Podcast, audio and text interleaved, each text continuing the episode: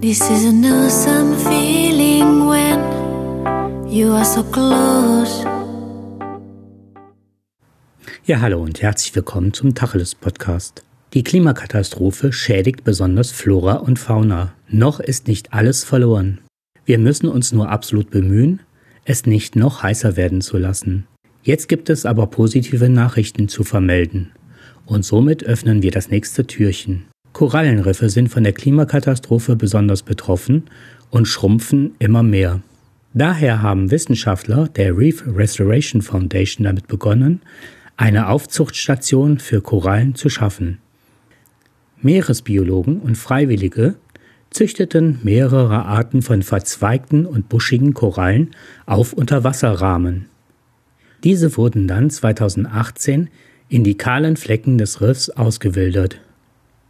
Und dies mit Erfolg, wie berichtet wurde. Das lässt hoffen, und wir sollten daher nicht im Bestreben nachlassen, das Klima zu stabilisieren.